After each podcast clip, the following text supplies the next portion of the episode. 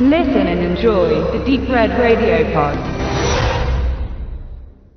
Ja, der John Dice at the End äh, kommt am 23.04. in unser, in euer Heimkino auf Blu-ray, Disc, auf DVD, läuft dann je nach Medium 100 bzw. 96 Minuten aus dem Jahre 2012 und hat da eine äh, vollkommen gerechtfertigte FSK 16 bekommen, kommt aus dem Hause Pandastorm Pictures äh, von Regisseur und Autor Don Coscarelli, den ihr sicher alle kennt äh, von seinen Phantasen, das böse Film 1 bis 4, etwas unbekannter, äh, vielleicht äh, der Beastmaster oder das Camp der verlorenen Teufel äh, oder halt die jüngeren Datums Buba Hotep oder der Beitrag aus der Masters of Horror Reihe Incident on and off a Mountain Road.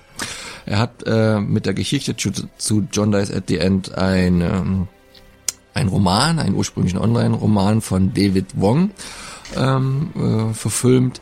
Der heißt eigentlich Jason Pargin und der hatte doch einen überraschend großen Erfolg in der Online-Gemeinde, so dass er dann später auch nochmal richtig als Buch verlegt worden ist. Äh, sein neuester Roman, der dann wahrscheinlich genauso abgedreht sein wird, ist, glaube ich, This Book is Full of Spiders. Ähm, die Darsteller sind ähm, die beiden Hausdarsteller als der Dave und der titelgebende John eher unbekannter Natur, weil Coscarelli ja ähm, grundsätzlich eher mit kleinem Budget zwangsweise arbeitet. Ähm, das sind der Chase Williamson als Dave, vielleicht bekannt aus Sparks oder der Rob Mice, der in diversen Serien Navy CIS, Cold Case oder Bones Medium immer mal so eine Folge mitgespielt hat, aber noch nicht wirklich groß was in seiner Vita zu stehen hat. Das bekanntere und bekannteste Gesicht ist halt der Paul Giamatti als Arnie Blondstone, Mädchen aus dem Wasser, Ironclad, Soldat James Ryan, The Illusionist, Paycheck oder Planet der Affen, die die Burton-Verfilmung meine ich dem ist wohl auch zu verdanken, dass der Film überhaupt realisiert werden konnte, weil er auch mit als Produzent und Geldgeber fungiert hat, nachdem ihm Buba Hotep so gut gefallen hatte. In einer kleinen Nebenrolle ist auch noch als letztes zu erwähnt Angus Grimm, der Torman aus äh, Das Böse, zu sehen. Die Veröffentlichung von Pandastorm Pictures kommt halt auf DVD und Blu-ray relativ ähm, trocken normal mit deutsch und englischen äh, Ton sowie deutschen Untertiteln und als Extras nur Trailer und Trailer Show. Wer da etwas mehr will, sollte sich die Collectors Edition, äh, das Mediabook holen.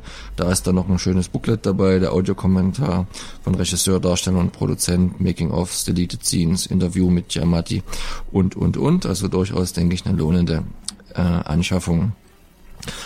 Tja, was kann man zu dem Film sagen? Der war auf jeden Fall erstmal was äh, überraschend äh, Neues oder zumindest alte äh, Facetten von Filmen und Plots äh, wirr durcheinander geschmissen, aber aus meiner Sicht im positiven Sinne. Es wurde im Internet und überall nicht ganz so eindeutig aufgefasst. Also die Kritiken gehen davon ein anstrengendes Wirrwarr, wie halt, glaube ich, bei Amazon zu lesen war, bis hin zu jetzt schon Kultfilm, wird halt wirklich kontrovers diskutiert.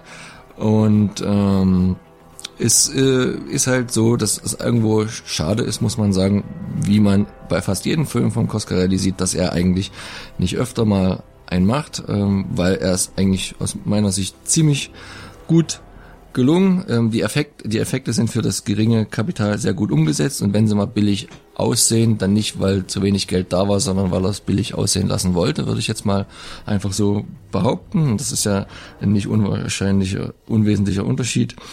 Deswegen kriegt er von mir ähm, sieben, sehr gute sieben von zehn Punkten.